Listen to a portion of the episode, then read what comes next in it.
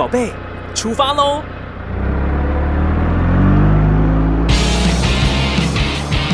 亲子加油站，帮您加满教养正能量。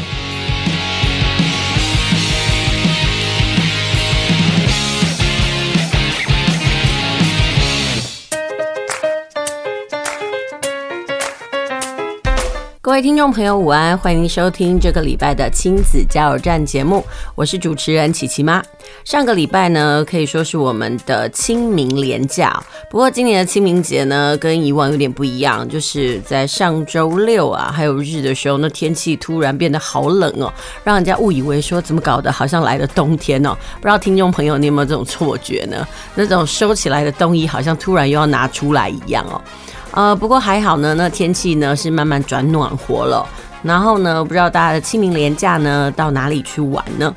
那上周呢，那个疫情啦，那个每天都是以百例在增加，所以我相信很多听众朋友呢，不知道你们的出游打算呢有没有因此而受到影响？那琪琪妈一家人呢还是出门了，因为讲实话。呃，饭店很早就订好了，然后呢，我们想说，哎，我们去的是一些比较不会跟人交错的一些景点哦，所以我们就决定说，哎，还是小心为上，不过还是要出门走走踏踏。那在上个礼拜呢，可以看到，呃，很多的景点哦，其实还是塞车的嘛。那在脸书上，我相信很多人也是有看到很多人呢出游的那个讯息哦，呃，很多人就担心说，啊，这个。呃，清明连假之后呢，会不会疫情再一次大反扑哦？然后所以呢，现在大家就觉得说啊，那个疫苗有打，好像还是很重要的。那这个礼拜呢，要跟大家聊些什么呢？呃，其实这个礼拜想要跟大家聊聊理财这个问题哦。不过理财这个问题呢，我相信呢，坊间有很多的这个呃关于理财的一些节目。不过这些理财的节目呢，好像都是专门为大人而设计的。那我今天想要跟大家聊一聊，就是关于儿童的理财教育这件事情。说真的，这几年呢，台湾呢陆陆续续开始有出现呃关于孩子的理财教育，不过呢，那都是应对形式的。那今天呢，想要跟大家聊的呢，是透过一本书，然后来介绍一下这个儿童的理财教育。那要说到为什么想要提到这种理财教育呢？这个东西就要讲到呢，我这个礼拜呢跟一个朋友聊天。然后呢，他就提到他的儿子二十多岁了，然后呢，准备要去外面打工，但是因为疫情的关系哦，那个店家要求说他必须要打满了三支疫苗才能够上工。那因为我朋友的儿子只有打了两支，所以呢，这工作呢当然就告吹了。那这就要提到说，诶，他儿子是个学生，那为什么要打工呢？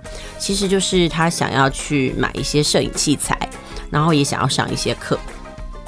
说真的，我朋友的小孩呢，大概已经二十多岁了，也算是一个半独立的大人。只是说，嗯，学费啦，还有一些生活费，还是要跟家里伸手拿钱。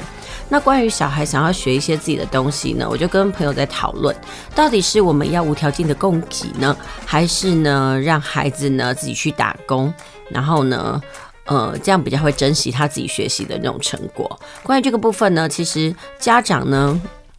嗯、呃，有时候呢，也必须说，好像似乎也被孩子牵着走。嗯、好像在我们现在的状态之下，很多家长就是怕小孩太辛苦了，所以孩子提出什么要求呢？可能从小开始，我们几乎都是照单全收。然后慢慢的，随着孩子长大的时候呢，我们反而不知道该怎么样来放手。所以今天的节目呢，想要来聊聊这部分的问题哦，想要跟大家来聊一聊，就是说。孩子在不同阶段的时候，应该怎么样灌输他的理财教育？还有理财的面向到底是什么？呃，我记得呢，我曾经有办过一个营队，那么营队呢叫做小小巴菲特，然后大家想也知道，那就是教孩子一些理财的相关知识。呃，其实理财的相关知识呢，呃，我在之前的节目当中呢，也有介绍过亲子天下出的一套书，呃，就是讲那些货币啦，呃，或者是说孩子应该知道的金融知识，呃，但是我觉得。嗯，有时候讲归讲哦，那些知识在孩子的生活当中其实还是很陌生，所以我今天想要介绍的一本书呢，它比较想，呃，比较像是呢，告诉家长在孩子不同的阶段里面呢，我们到底该告诉他哪些财商知识，还有到底该怎么样来顾好自己的财产，或者是说孩子在消费啦。或者是说在赚钱上呢，应该又有什么样子的一种态度哦。所以呢，这就是我今天呢想要介绍给听众朋友的，或者是我今天想要跟大家聊的。不过呢，在正式开始我们的聊书之前呢，我们还是先听首歌休息一下，等一下再回来。大家来读册，囡仔要学习，爸母嘛爱做回来。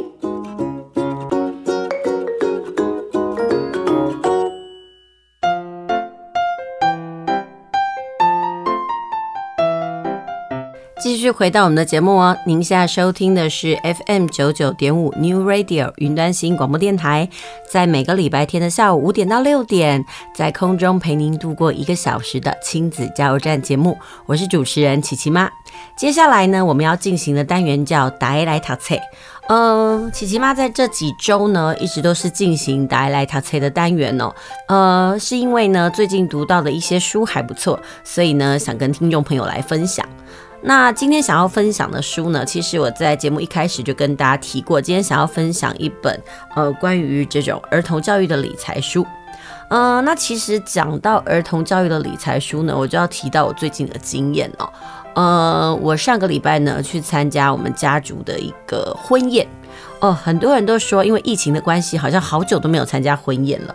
那提到这个婚宴呢，我个人觉得很特别的一点就是对象是我表弟。他呢，妈妈，呃，就是我舅妈，她就跟我分享哦，在这个表弟小的时候呢，他就看过一本书叫《穷爸爸富爸爸》，然后看完了之后呢，他印象很深，他就跟我舅妈说，他小时候啊，他长大之后呢，要学会投资理财。那那时候呢，他才国小哦。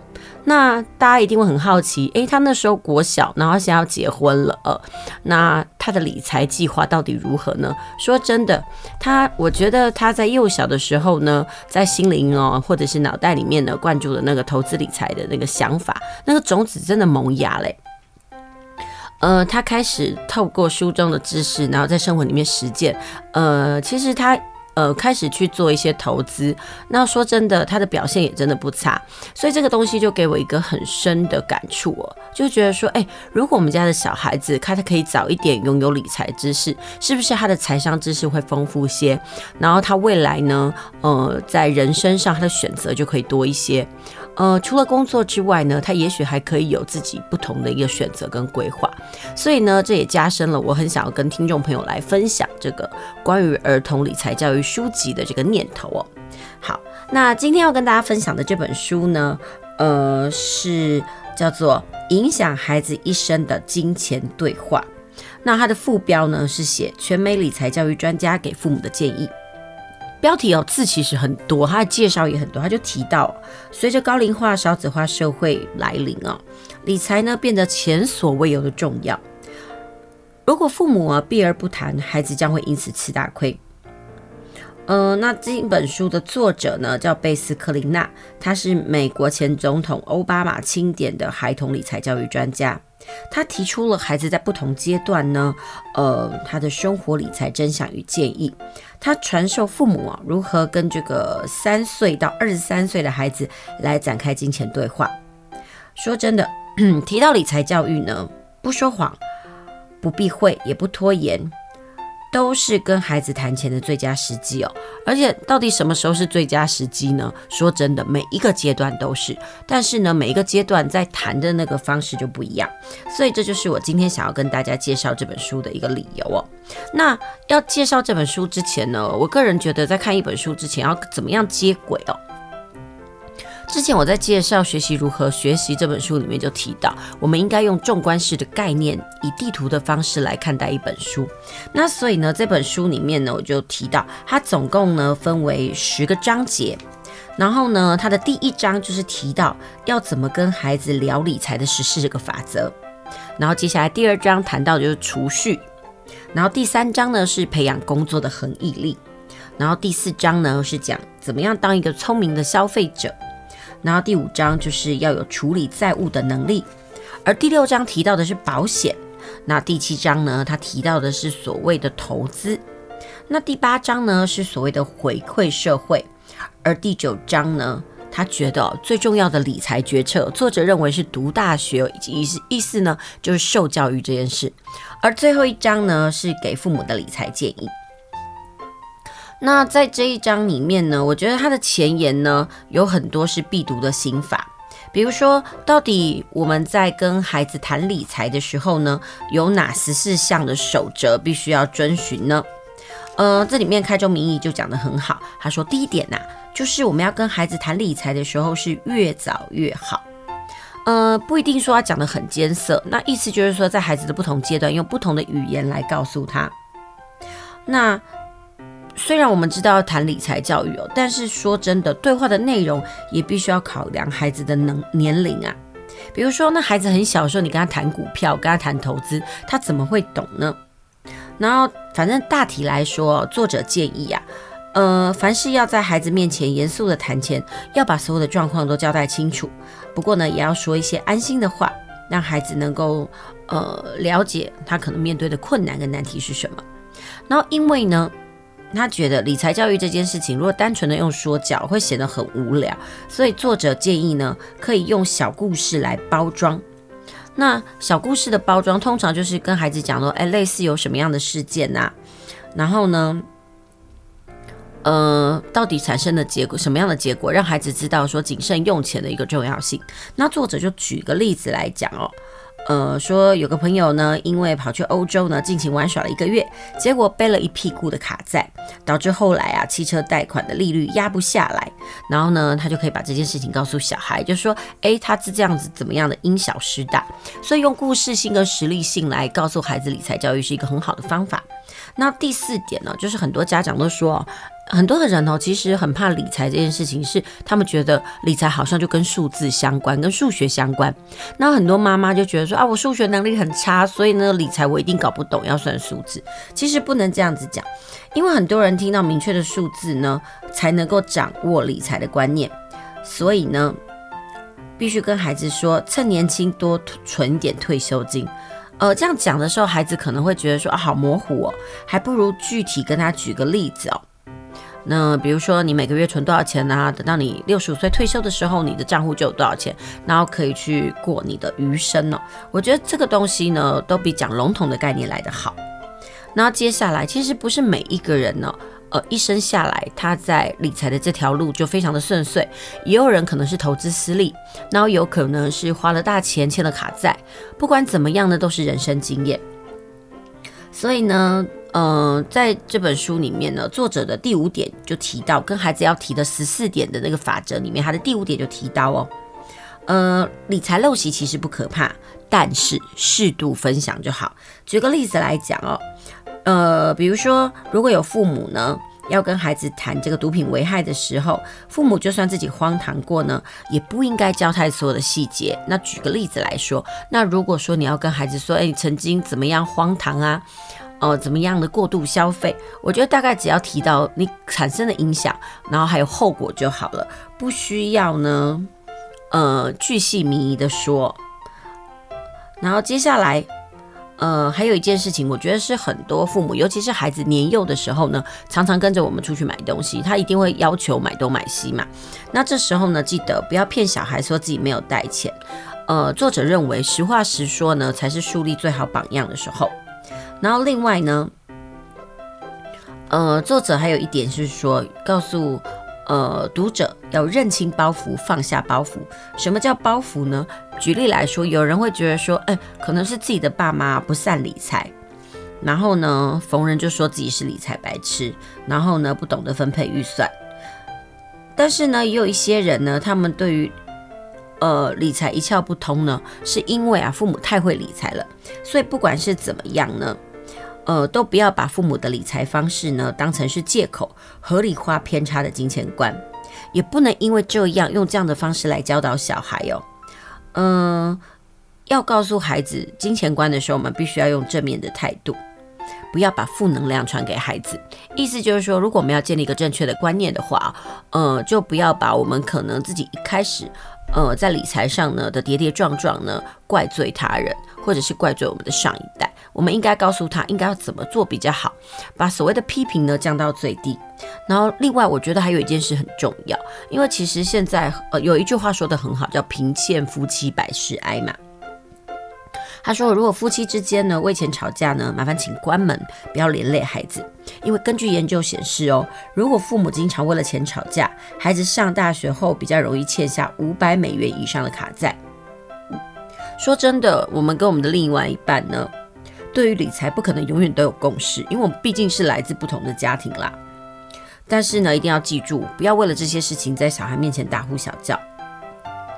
其实我们可以跟孩子说：“哎，这个东西呢，让爸爸妈妈讨论后之后再该告诉你。”因为呢，如果呢你跟另外一半呢，或者是你的前任呐、啊，呃，常常为了钱吵架，就得私下找出妥善的方法。另外有一项研究发现呢，离异的父母呢，如果卷入了子女的抚养和亲职的这样的纷争的时候呢，孩子啊就很容易把金钱跟爱画上等号，还让其中一方难做人。我觉得也是这样。我我其实，在生活当中发现有很多的例子哦，就是父母亲可能离异了。然后呢，他们在孩子的教养上面呢，比如说从一个人要付赡养费，然后一个人负负责所谓的生活的呃照顾，然后很容易就为了钱这样的问题呢产生拉锯，然后他们都会觉得好像给钱的那一方在讨好孩子，然后就搞到呢好像离异的夫妻了，就是情那状况更糟。所以这个部分呢，其实就是说，嗯、要好好的去。呃，思考一下，怎么样跟孩子谈谈钱这件事情。即使呢已经分手了，在这部分也要好好处理，否则呢那个钱呢很容易成为那个孩子呢掌控离婚父母的一种途径。我觉得这样其实是不好的。然后另外还有一件事情就是说，其实很多父母都想说，哎，我们尽可能给孩子更好的生活，但是呢，有时候光会给孩子钱也没有办法培养孩子的理财能力，因为如果我们没有教，那孩子就会乱花。举个例子来讲，有些父母可能是手头比较阔绰，所以他七早八早就帮孩子，呃，在一些行动支付上绑上了呃这个信用卡。所以呢，孩子想要买什么东西，他可以上网就买。但是这样子对孩子来说，其实并没有帮助，因为他会觉得说东西买起来很容易呀，所以他并没有努力要得到付出的一种感觉。相反的，反而会养成这种他花钱大手大脚的习惯。还有呢，在这个这十四点呢，要给父母的那个理财守则里面有提到哦，就是说在呃。金钱的问题上的时候，家人都需要参与对话，因为根据研究显示，孩子碰到金钱的问题时，多半呢都会向妈妈求救。不过呢，呃，他就有遇到过很多作者啦，他就说他有遇到过很多超级聪明、事业有成的女生哦。他们只要听到孩子提到钱呢，就反而会使用“哎，你去问爸爸”这个老梗。也许他们是情有可原，也许他们那天很累，但是呢，这样好像在无形中背后传达的一个意思，就是钱是男人的事。嗯、那你想要干嘛呢？妈妈恕难苟同。其实无论家庭的形态到底是怎么样，其实每个人都要积极的跟孩子谈论金钱。那甚至呢，要避免说什么妈妈比较会赚赚钱啦，或者是说爸爸比较有商业头脑之类的刻板印象。然后如果说真的不知道怎么解决的话，或者是想要缓一缓再来跟孩子回应的话，还不妨说这个我真的不太确定，我之后再告诉你，给自己一些缓冲的时间哦，也比还给孩子那种好像爸爸或者是妈妈是家中掌管经济一方这样的概念来得好。那其实呢，作者还要提到，其实理财是不分性别的。不管是男生女生呢，都需要。然后另外呢，他也要告诉所有的家长呢，不要打肿脸充胖子，因为你的理财观、你的花钱观，在无形当中呢，那样的身教都会影响到孩子。嗯，还有一种这种东西呢，就研究还显示说啊，如果会比较自己与朋友家财务状况呢，只会让我们更不快乐。他说，其实花钱这件事情是属于个人的决定。如果你想要叫孩子避免盲从，或者是避免他们会瞧不起朋友或邻居，你就必须要先以身作则。然后另外呢，最后的两点呢，就是十三点跟十四点呢，他就说要挑对时机跟场合来告诉孩子理财教育。然后呢，试着把这本书里面呢告诉你的一些诀窍呢融入日常生活当中。然后最后啊，还要避免不良的理财示范，因为讲实话，要是谈到这个钱的话题哦，很容易就会落入呢这个言教重于身教的这个阵营。呃，不过呢，这作者还是会提醒所有的父母要尽量注意自己的行为。毕竟呢，你想要养出这个理财的天才呢，不代表自己得是天才，但是也不必在孩子面前呢做出不良的示范。如果你自己跟孩子说，哎，这个欠信用卡债不好哦，结果呢，你手中拿了一袋你刚买的百货公司商品，孩子也许会觉得说，啊，你不是跟我讲说花钱不好吗？欠卡债不好，你怎么买的这么多呢？其实孩子也是会看你怎么说的，所以啊，不要心急，一步一步来，孩子就会看到你的理财成果。嗯、那最后呢，在这个部分呢，要跟大家提到有哪七件事呢，是你不要跟孩子说的。不过呢，嗯、因为刚刚已经讲了十四点，我们需要跟孩子讲的理财守则嘛，我们先休息一下，等一下再回来。等一下我再跟大家分享一下，就是说在跟孩子提钱这件事情的时候呢，有哪七件事情不能说。但是你可能在不知不觉说喽，所以我们先休息一下，等一下再回来。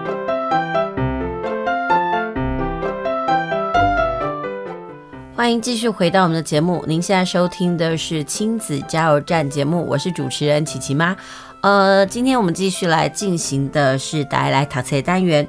呃，我们上一阶段呢，跟大家分享了。一本书叫做《影响孩子一生的金钱对话》。那在上一阶段的节目当中呢，我们跟大家分享的书中里面呢，一开始提到的，呃，怎么跟孩子谈钱的十四项守则。那接下来呢，我们要跟大家聊聊这本书里面告诉家长，我们因为要跟孩子谈钱，但是也不一定要全盘托出，有哪七件事情呢是不必跟孩子说的哦。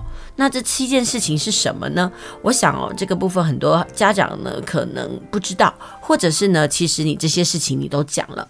那第一件事情呢，不要跟孩子说的是父母的薪水，不管你的年薪是多少呢，都不必要把这个确切的金额跟孩子说。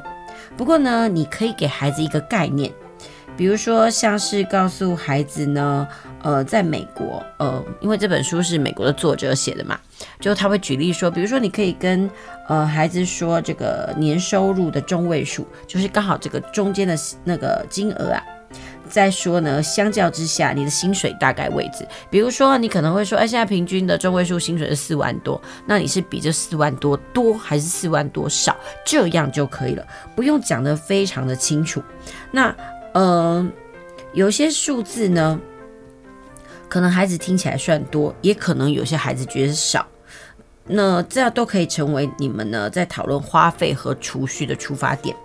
那另外呢，不可以讲的事情就是不可以去讨论到说，呃，家里哦，呃，谁赚的钱比较多，不管说呃。是不是都是双薪家庭呢？但是都要避免讨论这样的问题，否则啊，可能会让孩子误以为赚钱比较多的那一方哦，贡献比较大。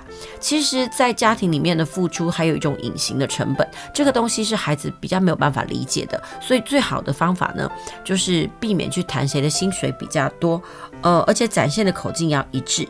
呃，最好是营造父母之间就是一个团队般合作无间哦，赚多赚少不重要，其实在无形当中也可以培养孩子的男女平等观。那另外呢，也不要跟孩子说，啊，你已经存了多少的退休金哦。呃，因为孩子根本就没有办法理解，你目前没有办法动用那笔退休金，他可能会觉得说啊，你不是有存的那笔钱嘛？那那笔钱以后就是要用的，那为什么当下不能用呢？其实不跟孩子讲这些事情，其实也是为了避免呃制造呃父母自己的那个麻烦。那另外啊，呃，他也提到不可以说这个叔叔阿姨的坏话。其实家家有本难念的经啦，很多家庭的失能其实都造就于这个理财的问题。但这类的问题呢，不应该让孩子听到。你可能很气那些可爱但无责任感的弟弟，明明欠了你钱没有还，却跑去海岛度假。但是如果你把这件事情呢告诉了你的孩子哦，他不但呢会因为这样呢对叔叔产生反感，就算后来呢你的家人还了你钱，他也会记恩在心。所以呢，大人的金钱纠葛，我真的觉得就是呃。大人自己内部知道就好，没有必要呢在闲谈之中讲出来，因为讲实话，这真的会影响孩子对于那个长辈或者是那个亲人的感受。然后另外还有一件事情不能讲，就是关于家教或保姆的薪水。呃，为什么呢？比如说，如果啊孩子啊知道说，诶，他们的家教或者是保姆呢是付钱才能陪他们的话呢，孩子搞不好会觉得一种说，诶，呃。你好像就是付钱来的，所以你理应当如此哦。甚至呢，会让小孩子觉得好像有了呃，对他们有了一些呃把柄。那这个东西呢，也会。呃，有损于呃家教或者是保姆呢，在营造权威的时候的一种感觉，所以这个东西呢是必须要避免的。因为很多孩子就是说会有那种对价关系，就觉得说，哎，我是付钱啦，你就应该怎么样。所以这种东西，我觉得还是要去理解一下。但是我觉得很多父母呢，可能都会遗忘到这件事情，就觉得他会跟你讲说，啊，你就是花了那么多钱，然后呢，你就好好认真干嘛？但是孩子想的不一定会跟我们一样，所以这些东西呢，都是需要特别去注意的。还有另外呢，就是买东西给孩子的时候呢，礼物到底花了多少钱呢？不要提到价格，因为呢，这样孩子会少了收礼物本身的喜悦。因为说真的，收礼物呢是在于那个东西给你的感觉，而不是它本身花了多少钱哦。因为有时候呢，价值不一定跟这个花费多少成正比。好，然后接下来呢，还有。大部分的父母都会觉得要付小孩那个学习费用呢，就会产生恐惧。即使呢，在这个章节里面，他觉得说，呃，给小孩最好的投资就是呃，提供他们上大学。但是呢，也要家长要注意哦，要避免过度抱怨他们的学费到底有多贵，或者是对他们付学费的压力有多大。因为呢，这种牢骚很容易被孩子误会，以为说呢，给他们的教育费过于沉重啦。这样呢，搞不好会影响到孩子学习的意愿。所以其实呢，在教孩子理财教育上呢，其实有很多方方面面的事情呢，都特别要注意。好，那这个部分呢，我们提到了就是七个不能跟孩子讲的事情以外呢，那在这本书里面还有提到了所谓的储蓄的概念啦，然后还有那种花钱的概念。那其实这个部分呢，我有一个部分很想要跟听众朋友分享。其实很多小孩子呢，他们常常到了玩具店，或者是说到了这个商行，他们想要买一些糖果、饼干，然后他们的呢就会漫无目的的要求。那关于这部分呢，很多家长呢，呃，其实很难处理，因为有些人呢怕小孩烦。那所以关于这个部分呢，这本书里面呢也有一些。呃，还不错的那个技巧。那这里的技巧总共有六项。第一个呢，就是比如说我们可能要带孩子到商店啊，或者是要去呃玩具店的时候呢，我们要先给自己打个预防针。这样预防针是什么东西呢？就是我们要先拟定好计划。如果面对的是幼儿呢，简单处理就可以了。比如说你要走进某家店的时候，你可以说：“哎，今天我们的购物目的是什么？”然后记得其他的东西我们没有打算要买哦。同时你也可以补充说明，你自己也不会买，呃，其实就是一种事先约定的概念，这是一个方法。那第二个方法呢，叫做放眼未来。什么叫放眼未来呢？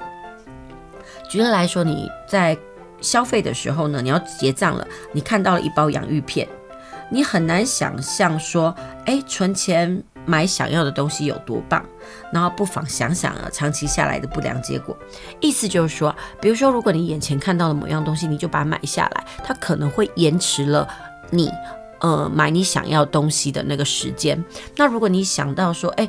呃，将会延迟到我未来的消费计划的话，我想呢，很多时候呢，大家就会停下，因为很多人没有想到后果去做，所以呢，就会有过度消费的事情。但是如果你有更思考到更长远的以后，那你在消费的时候呢，你就会停下脚步来思考。那相对的，对孩子也可以用这样子的方法。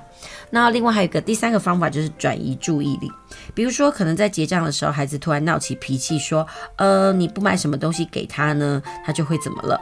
然后如果或者甚至是勒索你说你不买给他，你就是不爱他。那关于这个部分的时候呢，其实也提醒家长可以呢事先准备个故事或笑话。或者是在手机上呢，搞笑的猫咪影片呢，趁机来转移孩子的注意力，这个也是一个很好的方法哦。但是有些孩子就特别固执，对不对？所以呢，接下来还有什么样的方法呢？还有接下来还有三个方法，就是说我们可以运用想象力。好，意思就是说呢，鼓励孩子把眼前的诱惑呢，想象成一张图片或者是图画，然后呢，可以在心里面加以框住。那其实呢，有一个棉花糖实验的结果，最耐得住性子的小朋友呢，他们都可以运用想象力。那不过呢，这部分可能对幼儿有点抽象，但是有些孩子还是可以很快的进入状况。然后另外一个策略就是说啊，假装呢跟这个孩子说，你想要买的那个东西上面呢爬满了蚂蚁或虫子，孩子只要在店里头呢想象呢，想要买的玩具坏了，或者是呢很烂，然后呢，他们往往就可以抑制冲动，所以这也是一个方法哦。所以其实要抑制孩子那种不要那种冲动消费，其实还是有一些方法的。然后接下来最重要的呢，其实就是习惯成自然。就是想办法让孩子呢不要过度花费，然后呢让存钱成为一种习惯。同时，我们要不断给孩子灌输一个观念哦：我们一拿到钱，无论是自己赚的或别人给的，就要放进存钱筒或铺满。当然，这个不能光靠意志力，那样太困难了。所以，不如就融入这日常生活当中，也要偶尔享乐一下。比如说呢，比如说周五放学的时候都会吃冰淇淋嘛。所以呢，周三就不能买糖果啊，因为买了糖果，周五就不能吃冰淇淋。你要建立那种生活的仪式感。然后最后呢，你也可以问问小孩哦，就是转移他的注意力的另外一种方式。比如说，孩子很想要买某种东西，他就已经僵在那边，你可以刻意去问他说：“诶。”嗯，如果有一个聪明的小孩遇到这样的状况呢，他会怎么做？其实这都是可以帮助孩子把情绪抽离一个最好的方法。所以呢，如果家长你发现呢，诶，小孩在跟你乱讨东西的时候，其实这六个方法呢，都可以试着做做看哦。呃，其实我们再复习一遍，呃，其实就是我们要先为自己打预防针，跟孩子先约法三章，然后接下来跟孩子想一想长远的以后。然后呢，帮他们转移注意力，然后让他们运用想象力呀，然后来想想看不花钱所带来的好处，然后还有让他们养成储蓄的习惯。最后呢，是让他们换个角度思考，如果是聪明的小孩，遇到想要买东西的时候呢，他是会用吵的，还是会想办法来解决呢？这些都是避免孩子呢，呃呃胡乱争吵，然后想要东西的那个很好的一个方式。那在这本书里面呢，他有提到针对学龄前的儿童啦，或者是国小阶段，还有高中阶段跟年轻人不同的储蓄理财规划哦。所以呢，在这本书里面呢，我觉得它其实可以算是呃一个守则。那在这本书里面呢，它有一件一件事情说得很好，就是说当我们在呃指导孩子理财教育的时候呢，我们常都说呃身教很重要嘛，但是还有一件事情很重要，就是说到要做到。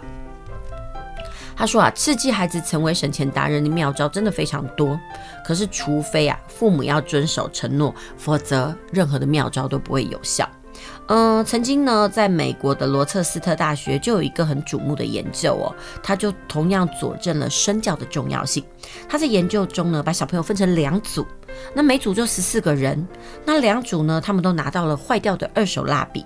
然后有位大人就告诉他们呢，他要离开几分钟去买新的蜡笔。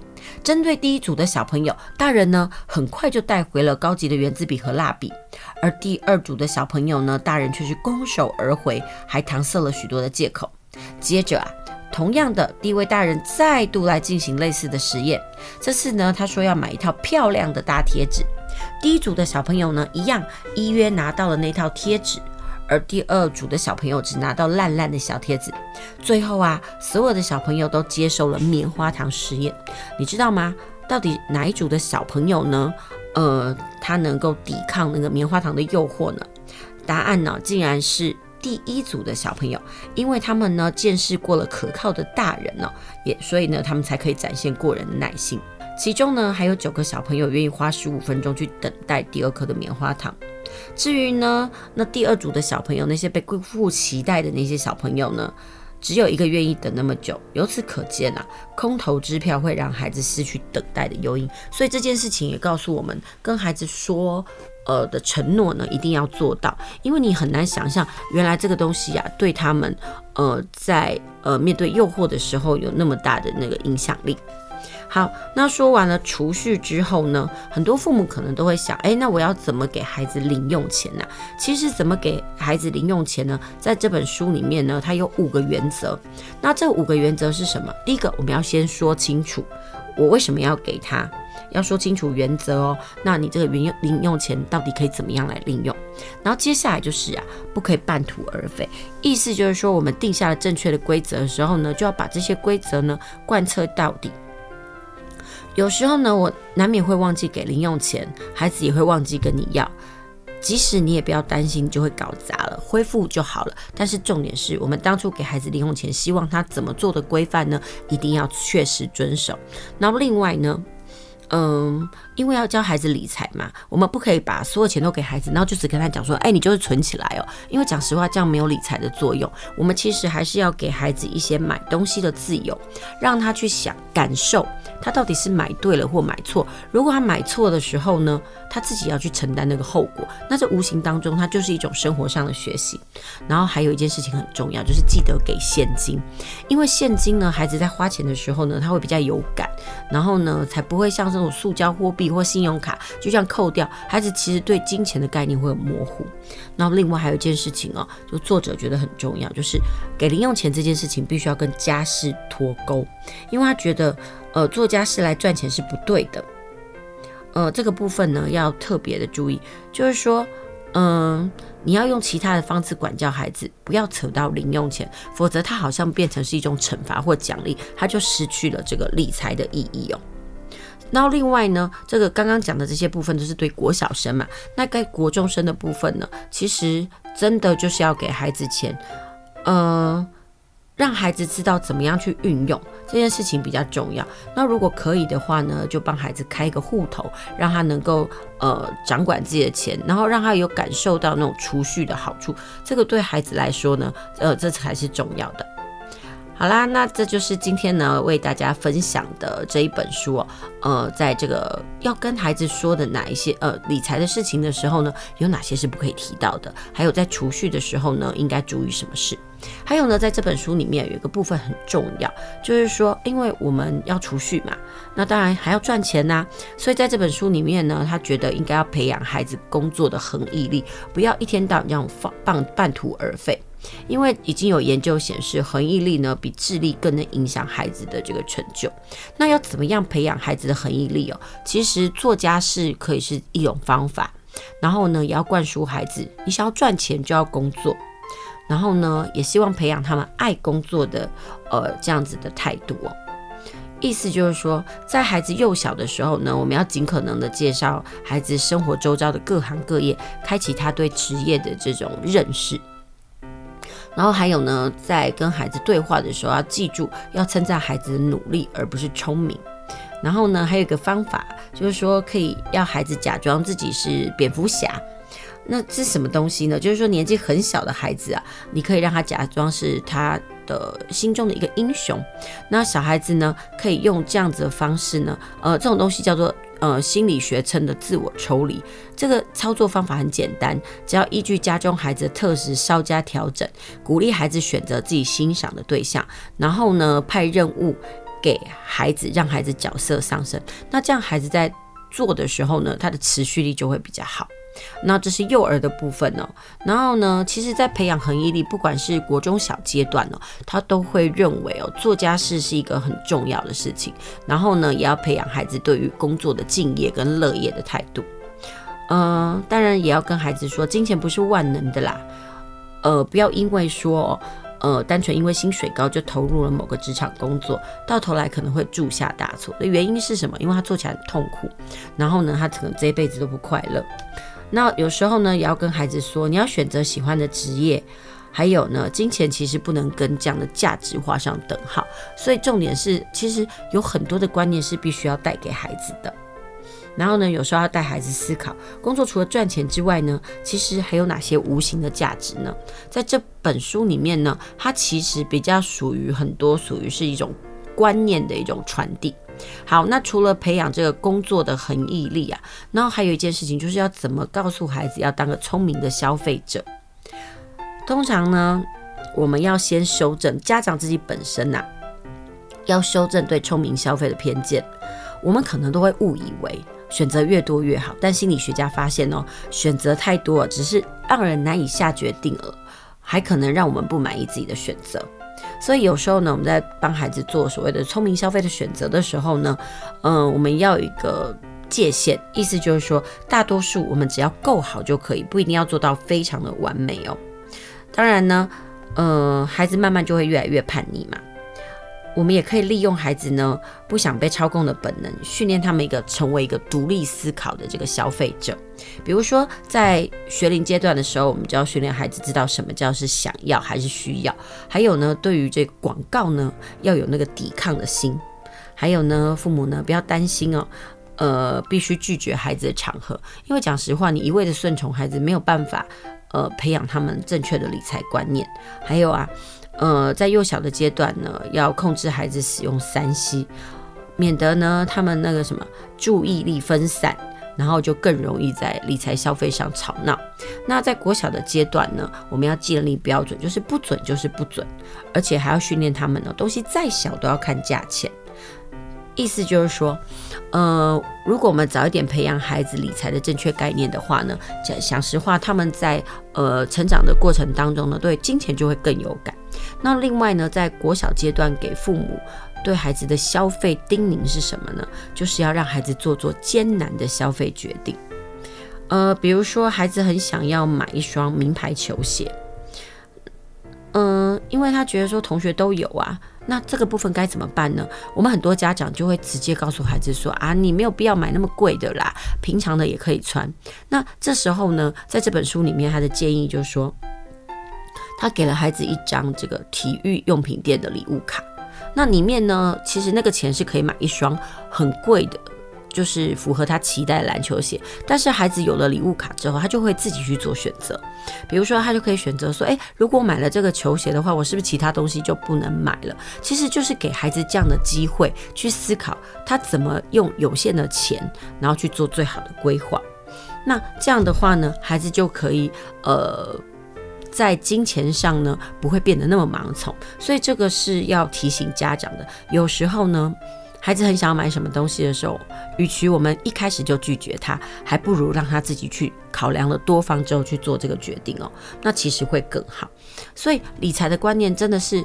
他说啊，没有什么时候是最好的时机，是在每一个时候、每一个阶段，他都是对小孩很好的帮助。所以我个人觉得说，这本书呢，很值得推荐给家长。比如说，你们在指导孩子呃理财的时候呢，它是一个很好的一个入门哦。好，那希望我们今天的分享呢，能够对您有所帮助。那我们先休息一下，我们等一下再回来。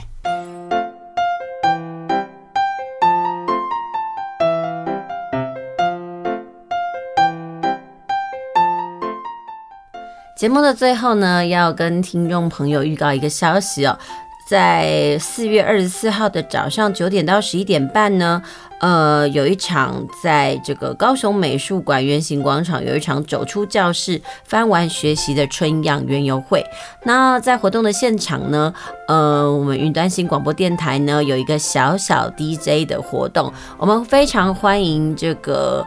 呃，幼稚园大班啊，跟低年级的小朋友一起到现场共襄盛举。呃，如果你在母亲节的时候呢，你家的小朋友有什么话想要跟你讲的话呢，我们在户外呢有一个那个小小 DJ 的活动哦，我们欢迎这个。呃，幼稚园大班啊，一直到这个国小低年级的孩子呢，一起到现场来参加。呃，我们在现场会有一个小小的录音活动，然后欢迎你的孩子呢，把想要对妈妈的话呢，在这个空中播送。那我们也会在节目当中播出哦。今天的节目呢，就到此告一段落，也希望您喜欢我们今天的说书哦。那我们下周同一时间空中再会喽。